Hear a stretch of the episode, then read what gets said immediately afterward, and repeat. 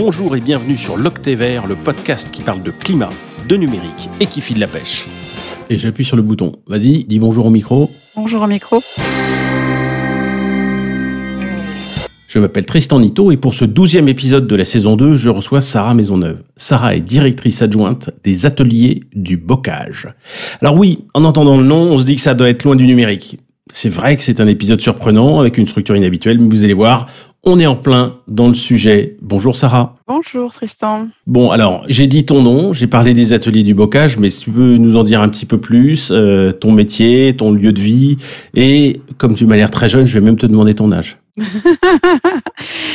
Eh bien, euh, j'ai le très jeune âge de 43 ans. Euh, je suis donc euh, une jeune femme originaire de l'ouest de la France. Je travaille dans l'environnement depuis toujours. J'ai donc 43 ans. Je suis mariée et mère de deux jeunes ados, on va dire. J'habite dans le très magnifique et méconnu département des Deux-Sèvres, entre Bressuire et Cholet, pour ceux qui connaîtront, en pleine campagne. Voilà, là, je suis depuis mon bureau et si je regarde par la fenêtre, je vois les champs, les vaches, la campagne. Euh, c'est très bucolique. Et j'ai vu que l'adresse euh, officielle des ateliers du bocage, c'était Le Pin PIN. Oui. C'est ça? C'est là que tu es? Exactement. C'est un petit village de 1000 habitants dans lequel notre usine euh, est posée. Bon, alors ça y est, on voit pour le bocage, là, ça y est, on commence à situer. On n'est pas atelier du bocage pour rien. Et on apprécie, je dois dire, cette localisation, c'est très agréable. Et on est proche de la nature pour le coup. Bon, génial. Alors, on va pas parler tout de suite des ateliers. On a déjà parlé du bocage. Pour l'instant, je me focalise sur toi. Comment es-tu arrivé à prendre conscience de la crise climatique? Eh bien, je crois que c'est arrivé très tôt et j'ai pas un événement majeur euh, qui m'aurait fait prendre une grosse prise de conscience. Je crois que le sujet commençait à vraiment émerger quand moi j'ai grandi. J'ai toujours eu envie de faire quelque chose en lien avec l'environnement. J'ai fait des études euh, qui vont avec. Je suis ingénieur agronome, donc euh, vraiment un client là. J'ai fait des études de biologie. je suis devenu ingénieur agronome, donc il y avait toujours le lien avec la nature et je voulais vraiment travailler. comme je dis souvent, j'ai besoin d'une grande cause. Voilà, je voulais euh, travailler pour le bien de notre planète. Et comme je dis souvent, jamais j'aurais pu travailler pour un grand pétrolier ou, mmh. ce genre d'entreprise. J'ai vraiment un fil conducteur de ma carrière qui ne sont que j'ai toujours travaillé pour l'environnement, pour la transition énergétique, l'économie circulaire, voilà. Et puis euh, plus récemment, en plus, le lien plus direct avec l'humain, avec l'insertion et l'aide des personnes qui sont éloignées de l'emploi. Mais euh, voilà, j'ai toujours eu besoin de faire quelque chose en lien avec mes valeurs et qui ait du sens pour la planète ou pour l'humain. Ok. Néanmoins, euh, il y a eu une vraie prise de conscience plus profonde à la naissance de ma fille, où là, euh, une prise de conscience positive, enthousiasmante, qui me donnait envie de travailler. Euh, j'ai eu un passage un peu compliqué de dire mais qu'est-ce que j'ai fait de donner la vie dans ce monde de fou On va droit dans le mur. Et là, pendant quelques temps, ça a été un peu plus compliqué. Donc là, j'avais quand même déjà 30 ans. Il a fallu dépasser un petit peu tout ça. Et ça t'a poussé à faire quelque chose de particulier? Enfin, je sais pas, cette prise de conscience, quel impact elle a eu sur toi T'as changé des trucs euh, dans ta vie ou euh, t'as juste le moral dans les chaussettes et t'as continué comme avant? Alors, il faut savoir que j'ai toujours fait et je n'ai que continué à chercher à moi-même agir pour réduire mon impact ou, enfin voilà, pas rester inactive face à tout ce qui se passe. Donc, euh, non, sur cette prise de conscience, j'ai pas changé, j'ai toujours continué, j'ai essayé d'approfondir les actions que j'avais mis en place, mais j'ai surtout travaillé sur moi-même. Ça a été vraiment une phase un peu compliquée effectivement pour moi, négative, où là, j'arrivais plus à sortir de, mais qu'est-ce que j'ai fait euh, de mettre un enfant au monde? Et donc, j'ai fait un travail sur moi. C'était intéressant. C'est arrivé à un moment où j'étais en formation, une formation HQE, donc haute qualité environnementale, architecture et environnement. Et dans cette formation, il y avait un mémoire à rendre. Et ce mémoire, je l'ai fait sur un sujet, euh, très ouvert, hein. je l'ai fait sur le sujet très prospectif de euh, comment rester optimiste face à la crise environnementale, quoi. Et donc j'ai fait de la biblio, j'ai découvert des auteurs qui, il y a des gens qui écrivent hein, sur le sujet de comment rester optimiste face à tout ça. Et donc j'ai fait toute une dissertation, on va dire, sur ce sujet-là. Et la conclusion, c'était que de toute façon, être pessimiste, ça sert à rien, ça nous empêcherait pas d'aller droit dans le mur et que autant euh, vivre ça joyeusement et surtout dans l'action. Euh, donc je n'ai que poursuivi de ça, d'être en action à la fois dans ma vie personnelle et professionnelle, euh, et de me dire, bah tant qu'on n'est pas dans le mur déjà, ça nous empêche pas d'être heureux. Euh, et puis en étant heureux, optimiste, eh ben, on n'en est que plus efficace pour euh, lutter contre la crise climatique. Et voilà, j'ai dépassé tout ça. Exactement. je suis d'accord avec ça, ouais. C'est super important, en fait, à deux niveaux. Alors déjà, ça sert à rien d'avoir euh, une vie pourrie. Enfin, je veux dire, de toute façon, euh, enfin, je ne sais pas combien on en a, quoi, mais ça, ça dépend quand on croit. Mais euh, est-ce qu'on ressuscite ou est-ce qu'il y a du karma? Est-ce qu'il euh, y a de la réincarnation? J'en sais rien. Mais une des options possibles est qu'il n'y a qu'une seule vie et que autant qu'elle soit bonne, c'est-à-dire que la vivre avec le moral dans les chaussettes, c'est quand même pas fun. Ça. Alors ça, c'est un premier point. Deuxième point, oui, l'action aide en fait à se sentir bien plutôt que de rester les bras croisés. Troisième point, moi j'ai lu un, un, bouquin qui m'a vraiment beaucoup touché, L'optimisme contagieux, qui est un bouquin de psychologie positive qui dit que en gros, ben, si tu es heureux, tu performes mieux en tant que, tu vois, si Exactement. on se plaçant strictement d'un point de vue euh, entreprise, quoi. Enfin, tu es plus efficace si tu es heureux, tu prends plus de risques, tu as moins peur d'échouer, enfin bon, etc. Et enfin, si tu as le sourire, les gens te suivent nettement plus. Parce qu'on n'a pas envie de suivre, d'écouter ou d'imiter quelqu'un qui déprime, quoi. Alors c'est pas drôle de déprimer, mais faut savoir qu'en plus c'est gênant sur ce côté euh, contagieux justement de la bonne humeur et de l'action pour la planète. Donc si on fait ça euh, avec le sourire, avec l'enthousiasme, eh ben c'est quand même vachement important parce que ça, bah, ça permet de faire tâche d'huile. Et on sait à quel point c'est important en ce moment de faire tâche d'huile, d'entraîner euh, les autres parce qu'on est dans un vrai changement qui tarde à se faire. Et effectivement, avoir des leaders euh, qui ont la patate, c'est pas pour rien qu'il y a de la bonne humeur dans l'octévert. C'est aussi pour ça, c'est pour aider euh, à faire passer euh, ces messages. Bref, comme d'habitude, je parle encore plus que mon invité, donc ça c'est mal, voilà. Alors je tiens à rajouter qu'à l'époque, euh, je m'étais inscrit à une newsletter, ça doit encore exister, là j'y suis plus maintenant, j'ai plus besoin, mais qui toutes les semaines m'envoyait les bonnes nouvelles de la semaine sur tous les sujets, parce qu'il y en a, et c'est vrai que dans les actus, on, on voit toujours plutôt les mauvaises nouvelles, et euh, ça fait du bien de s'abonner aux Ouais. bonnes nouvelles. Oui, oui, ben, comme on dit, on parle jamais des trains qui arrivent à l'heure. Et là, en ce moment, entre euh, le Covid, euh, la présidentielle, où quand même, j'ai un peu l'impression que ça s'est transformé en concours de conneries, et puis l'Ukraine, c'est hein. c'est- pas facile. Mm. On en prend plein la figure. Et donc, euh, ben, de la bonne humeur, il en faut. Il y a un média aussi euh, qui s'appelle euh, Positiver, qui est un peu dans la ligne que tu mentionnes. Alors, que fais-tu à ton niveau personnel euh, sur ce sujet? Est-ce que tu fais du zéro déchet? Euh, Tu fais pipi sous la douche? Là, c'est le truc, non, c'est, je sais, je sais. Faire pipi sous la douche, c'est mon truc préféré. C'est non, en fait, euh, sur le podcast. Non, je fais pas pipi sous la douche pendant le podcast. Hein. Je, enfin, je m'embrouille là. Mais de ce que je veux dire, j'aime bien en parler parce que effectivement, c'est un moment gênant. Qu'est-ce que tu fais Bref, au lieu d'écouter mes bêtises? Mais pas de problème, j'ai pas peur des moments gênants. Moi, je fais plein de choses. J'ai un mari qui est sur la même longueur d'onde que moi. Déjà, on a, je pense, notre grande aventure, elle a vraiment commencé quand on a acheté une maison, on a rénové vraiment une maison.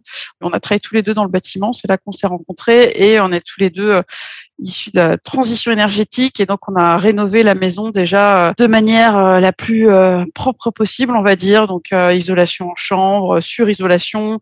On se chauffe au bois avec mon mari. Mon mari coupe du bois pour mettre dans la chaudière pour se chauffer. Donc on fait des chauffes tous les jours.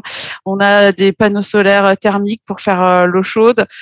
On a une ventilation double flux pour les plus pointus d'entre vous. Ça permet d'économiser de l'énergie sur la ventilation tout en assurant une ventilation qui évacue tous les polluants de la maison. Ah, c'est pas là où la chaleur de l'air que tu évacues chauffe l'air qui rentre, ce qui fait que tu, Oui. tu refroidis pas la maison, en fait, c'est ça? Tout à fait. Et puis, euh, ce faisant aussi dans la maison, on a choisi euh, des matériaux euh, qui soient bons aussi pour euh, la santé. Moi, j'ai eu beaucoup de cancers dans ma famille et euh, on sous-estime largement le, les polluants qui sont à l'intérieur des habitations et des euh, bâtiments. Donc, euh, cette ventilation, elle est importante aussi parce que du coup, elle ventile tout le temps, elle évacue bien les polluants. Nous, on a beaucoup de bois massif chez nous, beaucoup de matériaux sans colle, etc. On a essayé de faire au mieux qu'on a pu.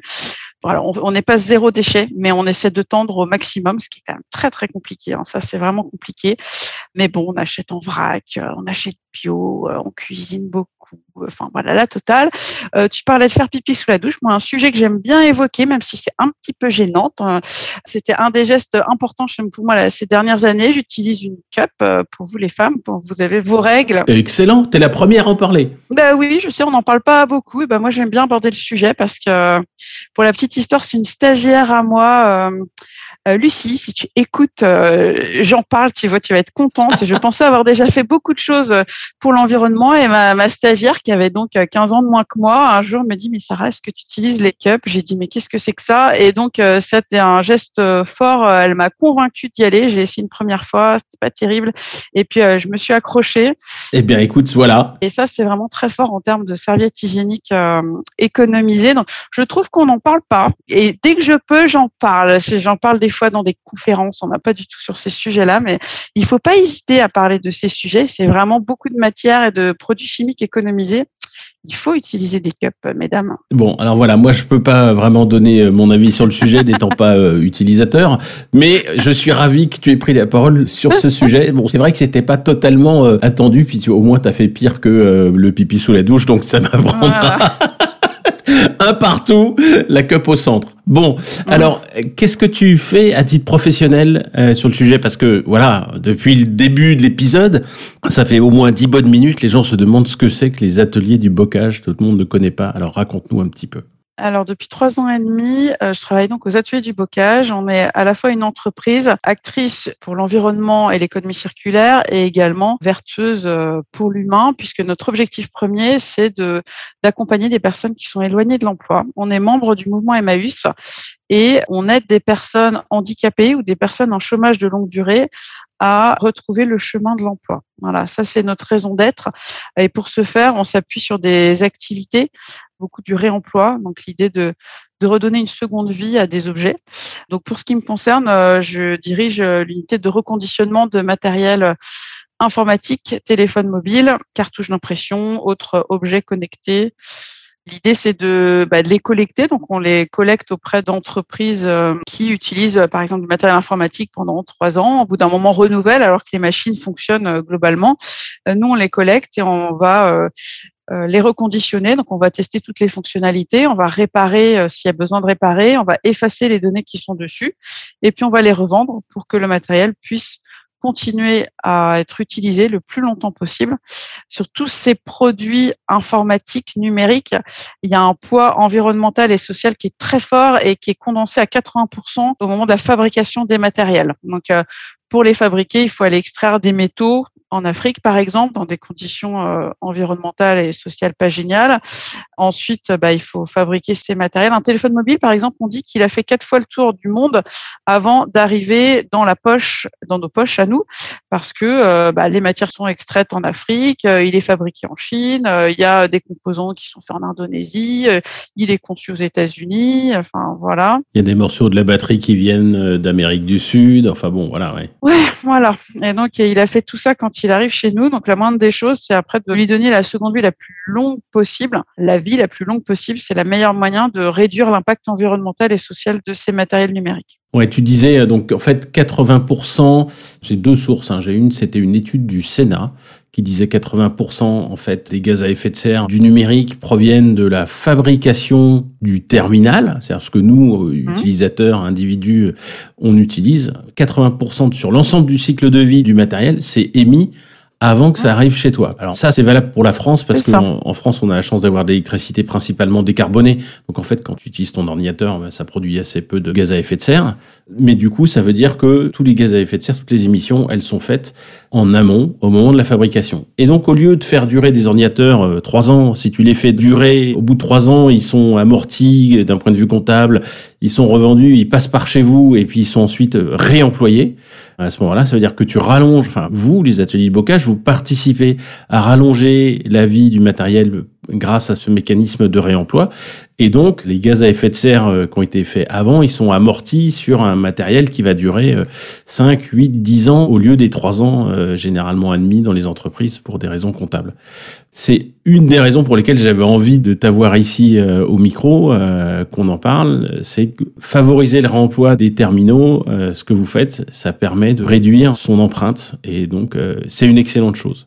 Et à côté de ça, vous avez ce deuxième volet qui est un volet social avec une approche effectivement à la Emmaüs de donner un coup de pouce à des gens euh, qui sont loin de l'emploi, euh, qui savent pas s'ils peuvent bosser euh, parce qu'ils ont perdu l'habitude. Tu peux nous en dire plus Comment vous les recrutez Quel profil ils ont?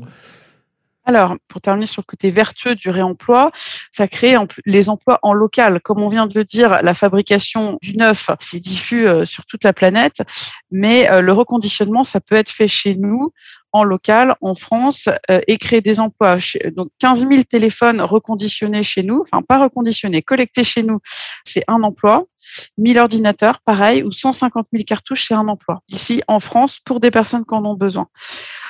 Ces personnes-là, eh bien, elles ont plein de profils différents. Les personnes éloignées de l'emploi, donc on a par exemple ici des femmes qui vont s'arrêter 20 ans de travailler pour élever leurs enfants, qui veulent retrouver un boulot après. Hein. Dans le pire des cas, en plus, elles se sont fait quitter par leur mari qui est parti par une plus jeune, pour une plus jeune.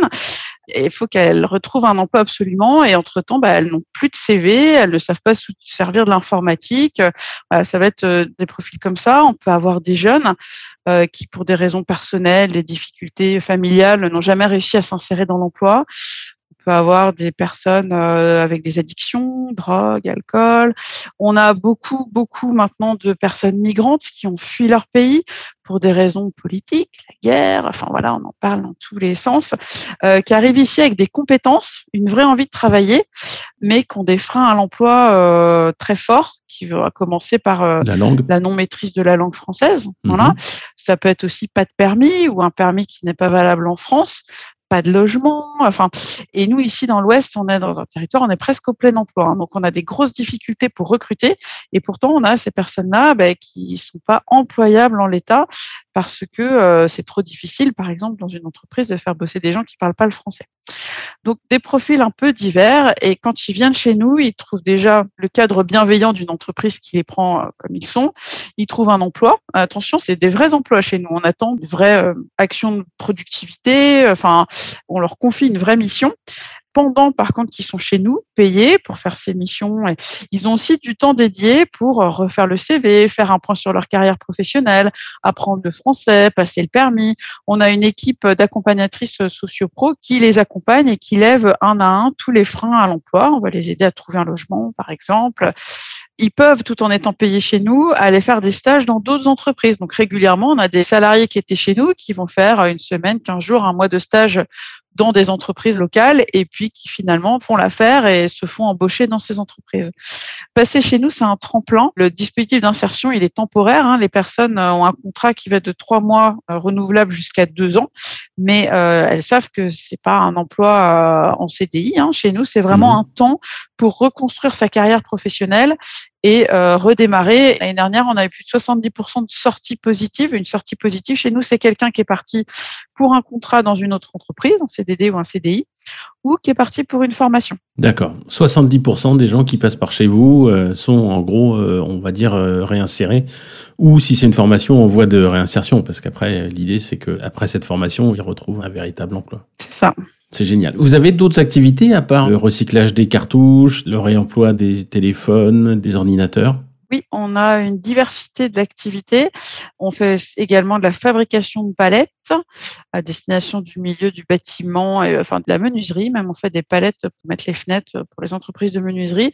On réemploie ces palettes, on les récupère, on les répare et on leur redonne une seconde vie euh, également. On a une activité d'entretien d'espaces verts et espaces naturels un programme qui s'appelle Solidatech, qui accompagne les associations françaises à se doter des outils numériques au sens large. On leur permet de bénéficier de logiciels et de matériel à reconditionner à bas coût. Et on a aussi des services de formation, d'accompagnement, d'audit euh, au numérique. Donc, on accompagne 35 000 associations euh, via ce programme. oui, c'est énorme. Régulièrement, on va bien au-delà de nos missions propres de production pour pallier, enfin, en tout cas, aider les personnes euh, à venir travailler. Donc là, on a un programme qu'on porte depuis au moins trois ans de, sur la mobilité. Donc, on a deux chefs de projet là, qui portent ce programme. Ici, on est en pleine campagne. Les personnes qui n'ont pas le permis ou pas le permis euh, français euh, ne peuvent pas venir travailler. Et donc, on s'est doté d'une douzaine de véhicules qui sont mis à disposition des salariés. On a monté des lignes de covoiturage. Donc, on a des salariés qui sont conducteurs, qui emmènent les autres, qui remplissent la voiture tous les matins euh, en passant chez les uns, chez les autres pour les amener au travail grâce à ces véhicules. Sur ce même programme, on fait des sessions de passage du permis. Voilà, ça c'est de l'innovation sociale en fait. Là, c'est aller au-delà de nos missions, euh, mais euh, ça permet d'aider les gens à venir au travail. Tout récemment, on est rentré dans un programme porté par le, les pouvoirs publics public en se dotant d'un conseiller numérique. Parmi tous les publics qui passent chez nous, on voit qu'il y en a une partie qui souffre de la fracture numérique. Aujourd'hui, on peut plus rien faire sans Internet, sans un téléphone, sans un PC portable.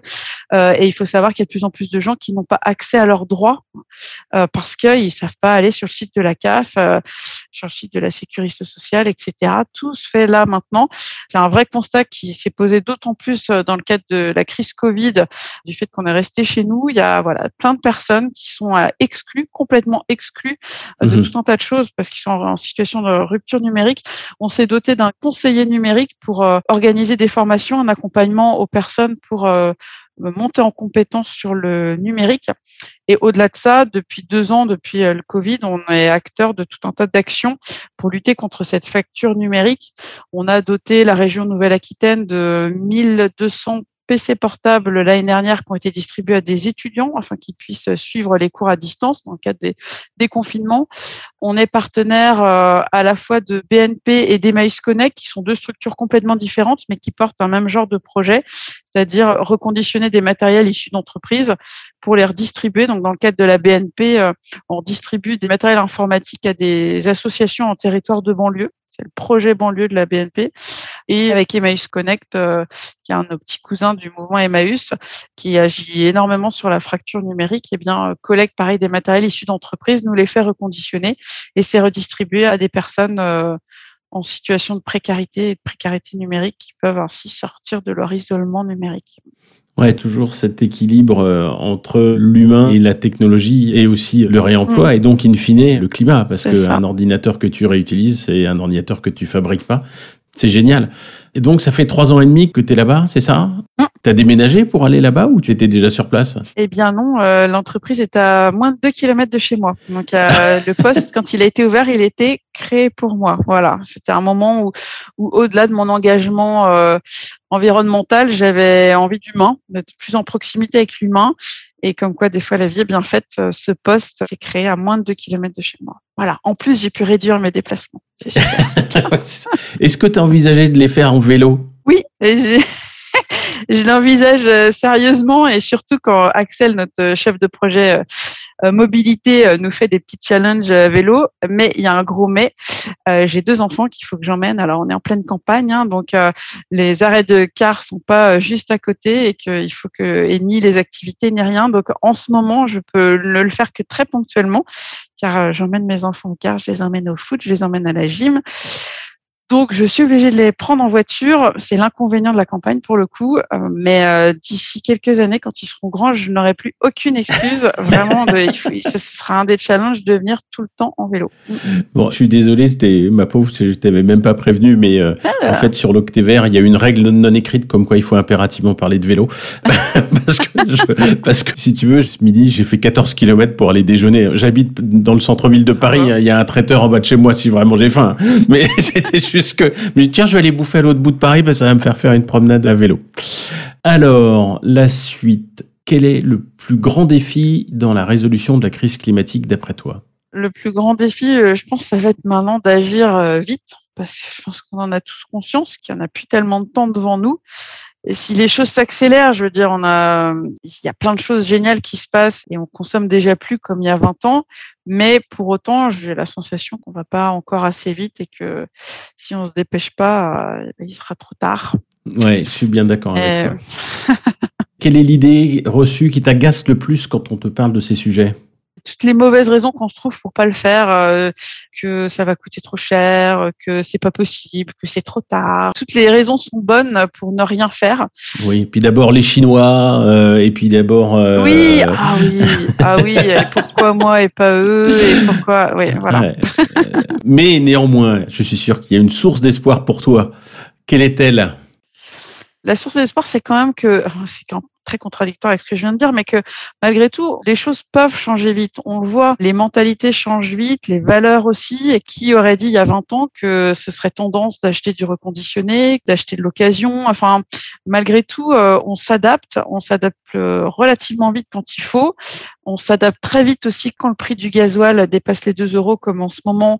Mon boucher me disait l'autre jour qu'il voyait devant chez lui qu'il y avait déjà beaucoup moins de circulation. Donc, on a quand même une marge de manœuvre si on est contraint de le faire euh, ou si on a envie de le faire, on a tous une marge de manœuvre pour agir et que les choses s'accélèrent et que je pense que c'est pas pour ça qu'on est moins heureux au contraire, aujourd'hui, on veut nous faire croire que il faut acheter, euh, avoir 150 paires de chaussures dans son dressing pour être tendance. Ouais, comme disait Souchon, euh, on nous fait croire que le bonheur, c'est d'avoir de l'avoir plein nos armoires. On nous fait croire que le bonheur, c'est d'avoir. Voilà, et c'est faux. En fait, tu arrives dans la sobriété à éviter ça. Euh, moi, je recouds mes pantalons avec joie. Je suis une brêle totale en couture, hein. Faut être, j'admets, mais si tu veux réparer une poche percée, je suis content de le faire. Je vois ma fille aussi qui a lancé une marque de vêtements euh, de seconde main qu'elle décore elle peint dessus, ça fait des vêtements personnalisés, elle les achète chez Emmaüs, on les lave, elle les bricole. Enfin voilà, c'est c'est juste incroyable quoi. Et si tu veux, à une époque, ça aurait été euh, complètement euh, ringard, mais là, c'est devenu tendance. Comme je dis souvent, l'histoire se retournera vers nous très sévèrement, et je pense qu'il faudrait que tout le monde en prenne conscience, hein, que finalement, on s'entend de temps, une période ultra courte dans l'histoire, on aura consommé euh, toutes les ressources. Les gens, en 200, dans 300 ans, se retourneront en disant, mais ils étaient complètement tarés, ils avaient des dressings de fous, euh, ils voyageaient euh, comme Enfin, tous nos modes de vie sont complètement hallucinants. Ça n'existe que depuis peu de temps, ça ne durera pas longtemps. On est pile dans cette tranche de surconsommation et vraiment, l'histoire se retournera. Je ne sais pas comment ils nous appelleront, mais il faut vraiment qu'on ait conscience que la manière dont on vit aujourd'hui, elle sera sévèrement critiquée à l'avenir à juste titre. Ouais, on le disait tout à l'heure, mais en ce moment, c'est quand même un peu le bazar. Enfin, avec le prix de l'énergie qui déjà montait, et puis là, bon, avec l'Ukraine, ça monte encore la guerre en Europe et avant ça euh, le Covid. On a quand même eu deux ans bizarres, inenvisageables. Il y a mm. en 2019, tu décrivais 2020, on te prenait pour un cinglé. Les gens vont porter des masques, on va être enfermé chez nous, il va falloir faire des papiers pour sortir. Tu t'aurais dit ça en 2019 que ça allait se passer en 2020, on t'internait quoi. Tu vois? Et en fait, euh, bah, c'est vraiment arrivé. Et moi, je me demande dans le futur comment les gens vont appeler cette époque 2020-2022. Euh, je pense qu'il va y avoir un nom. Je trouve ça intéressant de réfléchir à quel pourrait hum. être ce nom. Alors, je posais la question sur Twitter, on me dirait, oui, on va dire que c'était la crise de 2022. Non, je pense qu'on peut trouver des mots vachement plus intéressants, ou le grand virage. Enfin, tu vois, quelque chose comme ça, c'est peut-être... Euh, on est peut-être en train de vivre un moment euh, finalement historique, enfin ou le début d'un moment historique où on essaye de consommer moins. Et je me pose exactement la même question, mais sur ces fameux 100 ans de surconsommation. Voilà, il y a eu l'Antiquité, le Moyen Âge, la Renaissance, etc. Moi, je pense qu'il y aura un nom pour, en gros, des années 1950 euh, euh, à peut-être 2050, où on appellera ça la grande débauche. Je ne sais pas comment on appellera ça. Oui, oui, le grand n'importe quoi. Alors, il y a déjà plus ou moins la notion d'anthropocène, enfin cette ère où mm. l'humain a changé euh, le climat. Euh, mais euh, pour les historiens, ça sera peut-être quelque chose de plus précis. Autre chose de plus, Bon, et maintenant, alors, donc, est-ce que tu as pour nous un message court, positif et mobilisateur à faire passer pour nos auditeurs? Eh bien, continuer à rester positif, continuer d'agir. Il n'y a que comme ça que on peut y arriver et puis euh, essayer de mobiliser aussi. Euh, moi, c'est pas là où je suis la plus forte, mais euh, d'embarquer les gens, d'essayer de convaincre qu'on peut être heureux en vivant plus sobrement et même probablement plus heureux et plus on sera nombreux à être persuadés de ça et plus on sera efficace à lutter contre la crise climatique.